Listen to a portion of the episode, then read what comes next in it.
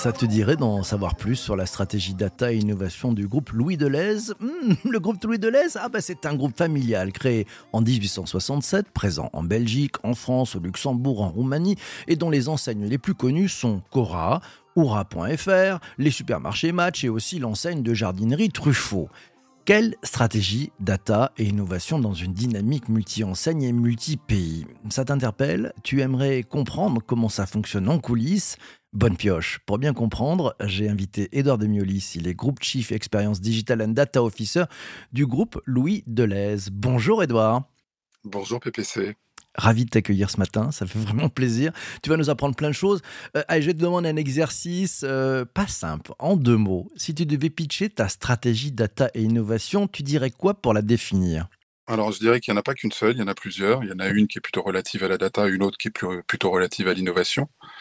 Euh, celle de l'innovation, c'est de mettre euh, en marche euh, les, énergies du groupe dans chacune des enseignes pour avancer sur les enjeux qu'elle rencontre auprès des, clients avec les technologies et les ressources existantes. Et pour la data, c'est de la valoriser le mieux possible pour le compte de notre performance, de notre qualité d'exécution, mais aussi avec les, gisements que peuvent représenter cette data dans des business models alternatifs qu'on pourra détaillé. Ben merci, disons bravo pour le, pour le pitch, c'est l'élévateur pitch en, vraiment 60 euh, secondes, c'est nickel, c'est clair. Allez, on va creuser un petit peu. Euh, allez, si tu avais deux, trois principaux enjeux dans ton métier, euh, tu, tu, nous dirais quoi? Je dirais qu'il y a un enjeu humain. je le mets en premier parce que le, métier de la distribution et, en particulier le nôtre, hein, qui est en grande distribution spécialisée comme en grande distribution alimentaire, c'est d'embarquer euh, les équipes qui sont euh, très proches du terrain, enfin qui sont pour la plupart d'ailleurs très majoritairement sur le terrain, bien évidemment avec avec nos magasins, d'embarquer ces équipes dans une dynamique de de conquête, dans une dynamique d'innovation, dans une dynamique de construction, de test, avec les, les, outils et méthodes qui, qui, qui évoluent sans cesse et qui se modernisent de plus en plus. Donc ça c'est le premier enjeu, l'enjeu humain. Après, on a un enjeu technologique. Comme on est un groupe multi-enseigne, multi-pays, euh, il y a tout un héritage qu'il est impératif, euh, euh, je ne vais pas dire harmoniser, mais d'essayer de mettre en symphonie pour que les uns puissent mieux dialoguer avec les autres et tirer apprentissage des tests des uns pour les autres, qu'ils soient concluants ou pas d'ailleurs. Donc le deuxième enjeu, c'est technologique. Euh, et le troisième, c'est que tout, ça, ça génère un, patrimoine que, l'on a encore, euh, euh, sur lequel on a encore un potentiel énorme, qui est le patrimoine de la data. C'est un asset d'entreprise, c'est ce que je m'emploie régulièrement à répéter. la data est un asset. Comment fait-on pour mieux l'exploiter, le valoriser, le contenir là aussi, on va pouvoir approfondir dans ta prochaine question. Hum, probablement, on va rebondir sur les questions, puis euh, on prendra les questions de, celles et ceux qui sont présents aussi avec nous. Euh, tiens, alors, trois enjeux, hein, tu nous as dit enjeu humain, enjeu technologique, et puis l'enjeu de, patrimoine, hein, l'enjeu des assets, notamment avec la data. On va faire plaisir un peu à ton ego. Est-ce qu'il y a des réussites dont tu es le plus fier. Et si spontanément là il y en a une qui arrive tu dis tiens ça c'est vraiment un truc formidable que j'ai réussi à faire avec mon équipe et avec tous. Je, vais citer une enseigne, hein, c'est pas au détriment des autres, c'est que dans, l'échelle de temps, c'est celle qui, ressort le, plus factuellement, c'est euh, le, lancement ou le relancement, la refonte de Truffaut.com et de sa marketplace euh, euh, quelques jours à peine avant le premier confinement, qui était donc un, projet de réorientation de, tout, le, le programme, digital. donc ça, ça a été une bonne satisfaction que de le voir euh, accoucher, de le voir vivre, de le voir naître ou de renaître plutôt, parce qu'il y avait quand même une activité en ligne avant, euh, juste avant les, périodes que l'on a tous connues et qui ont été, euh, du moins pour le canal digital, très opportunes. Tu as droit à un autre exemple, si, tu en as un autre exemple qui te vient en tête.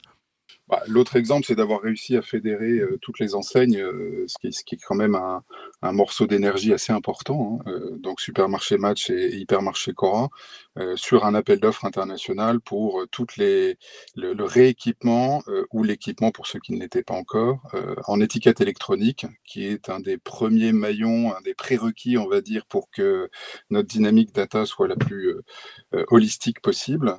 donc embarquer plusieurs pays, plusieurs enseignes qui sont historiquement dans une culture décentralisée euh, sur un même appel d'offres euh, avec des industriels qui, eux, comptent par millions le nombre d'étiquettes électroniques.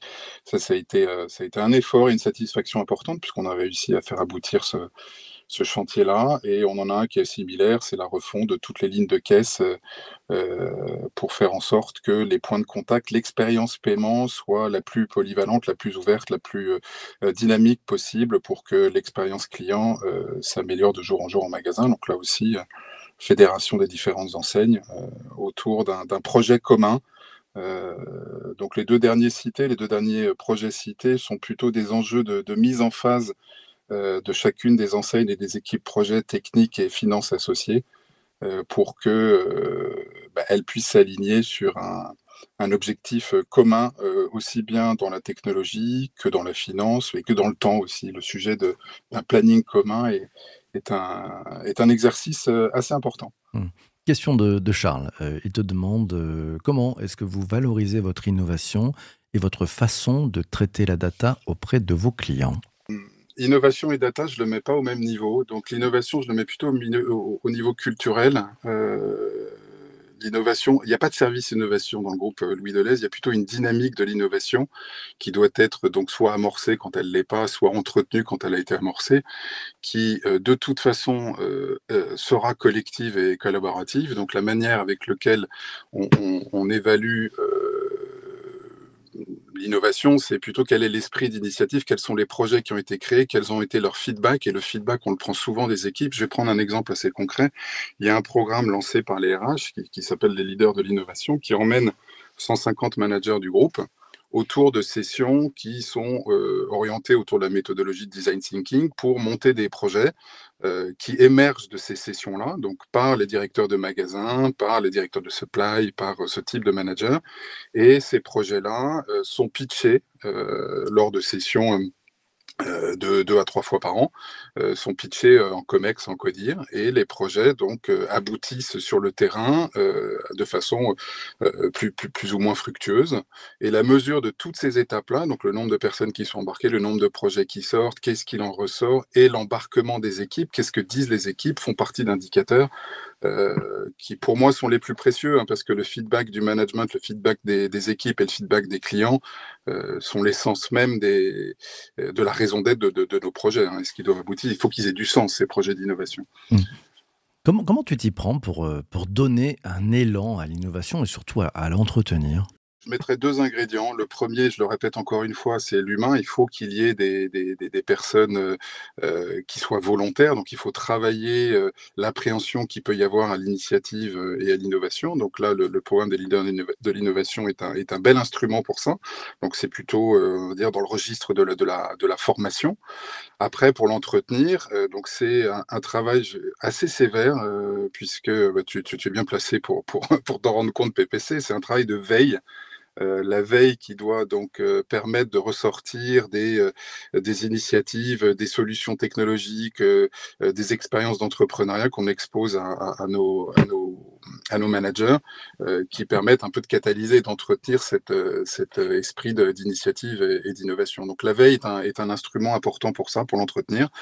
Après, on a des sessions qui sont le recoupement de ce programme des leaders de l'innovation d'une part et d'autre part le rythme de l'entreprise, où on fait des, comment dire, des épisodes de, pitch de nos projets internes euh, au sein euh, d'instruments euh, dont c'est l'objet premier, l'innovation, l'incubation, par exemple Eura Technologies, avec qui on est partenaire, avec son, son antenne alimentaire aussi, au sein duquel on a des entrepreneurs qui, qui, qui ont une culture euh, un peu différente d'un groupe de grande distribution. Donc ça, ça permet d'entretenir une, ouverture d'esprit. Et puis, on a des projets euh, qui sont concrètement intéressants. Donc là, on rentre plus dans la notion d'innovation exogène, d'innovation euh, ouverte, où ces, solutions qui apporte une vraie expertise au groupe, vient s'intégrer dans, notre, dans, nos différentes activités en fonction des enseignes et des pays. Mmh. Tu nous parlais dans tes trois enjeux euh, de l'enjeu de patrimoine, hein, notamment avec la data. Euh, je voudrais savoir comment tu t'y prends pour, pour acculturer à, la data. La data, ça concerne finalement tout le monde, mais dans un groupe comme le vôtre, euh, comment tu t'y prends? Moi, la data, c'est quelque chose qui me tient énormément à cœur. Hein. C'est même, je vais dire, une des composantes physiologiques de ce que je suis aujourd'hui, hein, pour, pour, avoir une image assez forte. étant dans le digital depuis 22 ans, quand on n'a pas la data à portée de main, on, ne mesure rien, on ne voit rien euh, parce que bah, venant des pure players, le pure player qui ne mesure pas ne voit rien, donc son business ne marche pas. Donc le sujet de la data est quelque chose d'assez euh, fort. Donc la manière avec laquelle je le, traduis euh, au sein des équipes pour qu'elles puissent être embarquées sur ce que ça représente vraiment. Euh, j'ai cité tout à l'heure le projet des étiquettes électroniques. Alors déjà, d'expliquer qu'une étiquette électronique, elle interprète un prix et que ce prix doit être correct, elle interprète des stocks, elle interprète des données complémentaires que le consommateur attend, euh, donc les informations consommateurs. Euh, déjà, ça, ça exacerbe de, de, façon tangible et concrète un enjeu opérationnel, c'est que si la donnée élémentaire, donc la donnée de l'offre, n'est pas maîtrisée, si elle n'est pas qualitative, c'est toute la chaîne de valeur qui s'ensuit qui n'est pas bonne. Donc ça, c'est assez facile à matérialiser c'est le nombre d'erreurs sur les fiches produits, c'est le nombre de, manifestations clients, c'est le nombre de comment dire d'erreurs que l'on a dans les remontées sur les étiquettes électroniques. C'est la donnée fondamentale, c'est l'un de nos premiers gros sujets. Euh, euh, la maîtrise du catalogue produit euh, passe par la maîtrise de ces données, qu'elles soient de données chaudes, de données froides. Donc ça c'est le premier, on dire, traducteur des enjeux data qui, permet une acculturation assez facile. Après on va passer sur une typologie de données qui est plus une typologie de données, on va dire, entre l'opérationnel et le prospectif, c'est qu'est-ce que l'on peut en faire? Euh, là, encore une fois, on a deux façons de l'avoir. On a la donnée a posteriori, euh, c'est-à-dire les données qui ont été exécutées et qu'on interprète pour pouvoir faire mieux la, la, suite. Et puis ensuite, on a les données prévisionnelles, euh, qui sont les données que l'on va extrapoler pour en sortir des modèles qui peuvent peut-être être plus apprenants que ceux qu'on a, qu'on a aujourd'hui. Donc là, pour embarquer les équipes, c'est leur mettre à disposition la donnée de façon la plus fluide, la plus lisible, la plus concrète possible. Donc j'ai un mantra, j'ai un objectif, c'est que dans chacun de nos magasins, on est dans les salles de pause comme dans les, bureaux des managers, euh, dans les espaces collectifs comme euh, euh, même presque à, vision de, tous les types d'équipes, un écran qui, rapporte les données élémentaires de la vie du magasin en temps réel euh, donc euh, données synchrones temps réel affichées sur un écran. Quels sont mes huit KPI clés? Euh, C'est un objectif qui, m'est cher et pour moi, ça sera une fois que ça sera déployé l'aboutissement de, de la culture, la culture data, la donnée à, portée de toutes les équipes à des fins de performance commerciale, bien évidemment, donc chiffre d'affaires, rentabilité, productivité, mais surtout et avant tout à des fins d'expérience de, client, notamment par un, comment dire, un détail plus approfondi, plus dynamique des indicateurs assez classiques du NPS. Quand, on innove, quand on euh, va de l'avant, quand on entreprend, il est coutume de temps en temps de, se planter. Ça t'est peut-être arrivé et, si oui, qu'est-ce que tu as appris? Euh, ne jamais se planter, c'est utopique. Euh, avoir peur de se planter, c'est d'être inerte. donc il y a un juste milieu entre les deux. il faut tester pour apprendre. Euh, que ce soit euh, apprendre de succès ou apprendre d'échecs. Euh, donc des choses qui ne fonctionnent pas. Et c'est la culture du retail même d'ailleurs, hein, de, façon historique et fondamentale. Le retail est fait comme ça. c'est un terrain de jeu qui est absolument magique pour tester, apprendre, refaire ou ne plus refaire. Euh, et c'est là où je disais tout à l'heure, dans l'enjeu humain, le collectif, la mise en face, la mise en phase, pardon, euh, et le partage des expériences est, absolument fondamental. Euh, on a des sessions sur, sur, les thématiques métiers, donc on a une session digital e-commerce, on a une session finance, on a une session informatique, et lors de ces sessions, chacun des responsables de ces métiers-là au sein de chacune des enseignes dans chacun des pays vient partager. Alors en général, c'est à la fin de la session, vient de partager ses tops et ses flops.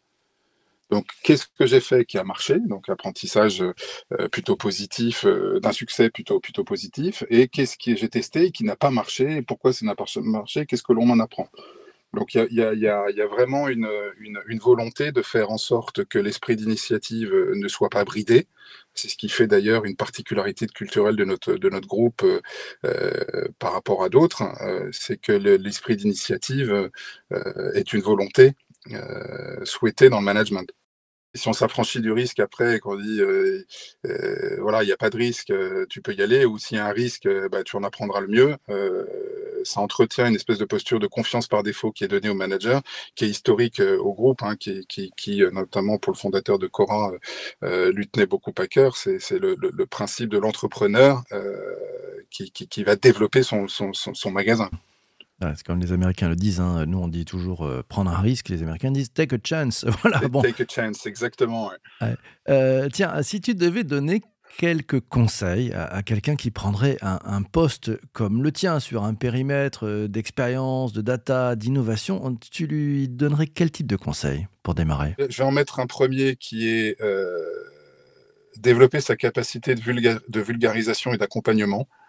Euh, donc ce sont des sujets qui, euh, lorsqu'ils sont appréhendés par des passionnés ou des personnes qui sont historiquement depuis longtemps dans le sujet, ce qui est mon cas, il y a, y a, y a il y a un risque en fait d'être embarqué par euh, toutes ces convictions liées à ces expériences, euh, liées à ces connaissances, qui peut créer des, ruptures, hein, parce que le, le, numérique, la data, l'innovation sont des sujets qui sont qui peuvent parfois faire peur. Hein, c'est que ça génère systématiquement une notion de changement euh, des habitudes. Euh, donc le, premier, je dirais, le discours, euh, la vulgarisation. Le second, c'est la patience. c'est que ça ne se fera pas de façon ultra véloce quand on parle d'un groupe multi-enseigne, multi-pays avec plusieurs milliers de collaborateurs. ce sont des sujets en long cours. Euh, et, euh, le troisième, c'est qu'il faut être, faut être malin, il faut être stratège, il faut être sûr, c'est-à-dire qu'on est sur un énorme puzzle sur lequel il peut manquer quelques pièces. Donc, comment est-ce qu'on fait soit pour trouver ces pièces, soit pour les fabriquer?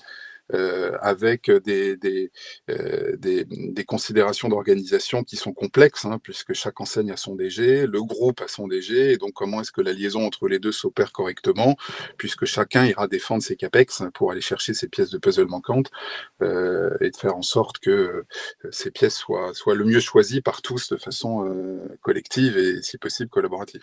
Vaste programme, vaste programme. Tiens, je prends la question de Florence. elle te demande, est-ce que tu peux donner un exemple d'une innovation réussie issus du terrain par l'impact de plus de création de valeur pour des consommateurs J'en ai un qui me vient tout de suite à l'esprit, c'est que Cora, au lieu de proposer des livraisons sur son livraison à domicile sur son site e-commerce, donc là on parle de grande surface alimentaire, euh, Cora a lancé euh, l'abonnement de livraison plutôt que de faire la livraison à l'acte. Euh, ça a été un des, premiers à se, à se, lancer sur ce, modèle-là. Donc pour moins de 8 euros par mois, livraison forfaitaire de, son, de son panier alimentaire. Donc ça, ça a plutôt été un, succès assez intéressant. Euh, on en a un autre qui sont les, pick-up automatiques, donc avec des, automates mis dans des euh, surfaces euh, d'activité. Donc j'en prends un pour exemple qui était installé en partenariat avec Bonduel sur le site de Bonduel et qui permettait à tous les collaborateurs de la société Bonduel de retirer leurs courses commandées sur Cora.fr dans un automate. Donc ça, c'est une autre, une autre innovation. On a eu aussi, on n'est plus sur les produits, parce qu'il y a un point que je n'ai pas précisé, mais on a deux registres, on a deux terrains de jeu sur l'innovation. On en a un sur notre offre, offre de produits et de services, donc structurellement ce que l'on met dans le panier du client ou ce que le client vient chercher chez nous plutôt. Et le deuxième, deuxième registre d'innovation, c'est toute la retail tech qui est autour, toutes les technologies qu'on utilise dans le magasin, comme autour du magasin, que ce soit au niveau de, de la supply, du marketing, du CRM et tout, tout ce qui compose nos métiers. Donc là, le, le, le, sujet d'innovation peut, peut, aller très loin. Les étiquettes, les étiquettes électroniques, la manière avec laquelle on les exploite euh, va, faire un, progrès supplémentaire. Ça pourra être mis dans le registre des innovations intéressantes euh, aujourd'hui et au profit du client, notamment avec ce que j'ai cité, euh, l'enjeu de la, donnée produit euh, maîtrisée et la plus profonde et exhaustive possible. Mmh. Bah merci Coude pour ces, exemples très parlants. Euh, dernière question, puisque bah, cet épisode du podcast va bientôt toucher à sa fin. Euh, quels sont tes, prochains challenges? Trop de challenges, c'est n'en retenir aucun, donc je vais en citer qu'un. Euh, on est pragmatique hein, dans le retail. Ça, c'est le carrelage qui parle. euh, et d'ailleurs, c'est paradoxal parce que le, premier, pour moi, challenge qui, me vient à l'esprit, c'est un challenge sur la data. Alors, je dis que c'est paradoxal par rapport au carrelage parce qu'on en a un qui est complètement concret, l'autre qui est complètement abstrait. Euh, enfin, du moins, pour, le, pour, le, pour la plupart, euh, la data est intangible. C'est justement mon prochain challenge, c'est la rendre tangible, le plus tangible possible. Donc, on est en, en, train de construire une, une régie data que j'ai voulu en perspective accostable à une régie média parce que là aussi j'ai un autre mantra, c'est euh, data is the new media. Euh, sans la data, le média ne vaut rien et inversement, et ça se traduit de plus en plus. Hein. D'ailleurs, euh, j'invente rien puisque Carrefour vient récemment d'annoncer aussi dans sa stratégie 2026 qu'ils s'accostaient à, Publicis pour leur régie média dont le socle data est bien évidemment intrinsèque. Donc mon, prochain enjeu, c'est celui-ci, c'est valoriser au mieux nos data avec la construction de cette régie dans, dans, les semaines qui viennent. Data is the new media. Mille merci à toi, Edouard, d'être passé ce matin. Merci beaucoup. Un grand plaisir. Merci à toi aussi d'avoir écouté cet épisode du podcast euh, jusqu'ici. On se retrouve très très vite pour un prochain épisode. Si tu n'es pas encore abonné au Digital pour tous, ben c'est facile. Il y, a, a, un petit bouton sur ta plateforme de balado diffusion. Tu peux t'abonner. Voilà, si tu as adoré cet épisode, ben tu mets 5 euh, étoiles. Voilà, euh, si tu es sur Apple Podcast, tu peux mettre un commentaire. Et puis, oui, et puis c'est sympa si tu as envie de partager aussi avec les, les personnes que tu apprécies, qui sont avec toi, qui sont dans ton entreprise, qui sont avec toi autour de la cafette. Ben, tu partages, tiens, j'ai appris un truc, regarde. La stratégie data et innovation du groupe Louis Deleuze. Ben voilà, Edouard Nomioli, c'était l'invité de PPC. Écoute ça, c'est vraiment très intéressant. On se retrouve très très vite pour un prochain épisode et d'ici là, porte-toi bien et surtout, surtout, surtout, ne lâche rien. À ciao, ciao, ciao.